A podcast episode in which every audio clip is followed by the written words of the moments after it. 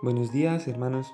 En esta mañana me gustaría compartiros algo que se encuentra en Éxodo 3 del 1 al 5, que dice, Apacentando Moisés las ovejas de Jetro, su suegro, sacerdote de Madián, llevó las ovejas a través del desierto y llegó hasta Oreb, monte de Dios, y se le apareció el ángel de Jehová en una llama de fuego en medio de una zarza.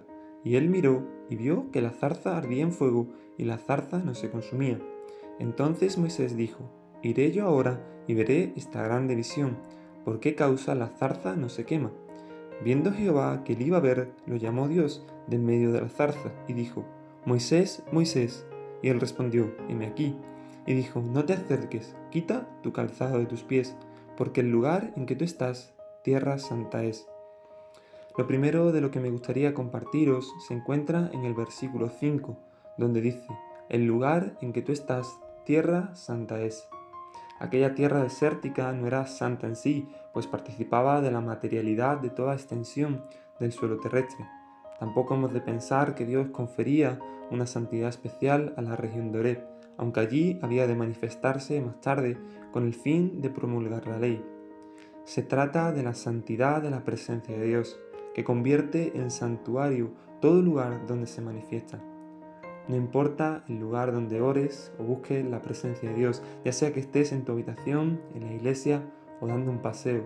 Ese lugar será santo porque la presencia de Dios está en ese lugar y tus oraciones son oídas en el mismo instante en que tú decides hablar con Dios. Lo segundo que me gustaría compartirte se encuentra en ese mismo versículo 5 donde dice, quita tu calzado de tus pies. Dios le dice que quite el calzado de sus pies porque está pisando tierra santa. El Señor tuvo que corregir los modales de Moisés. Aunque éste se había criado en la corte de Faraón, no sabía que, tenía que quitarse su calzado en la presencia de un Dios santo.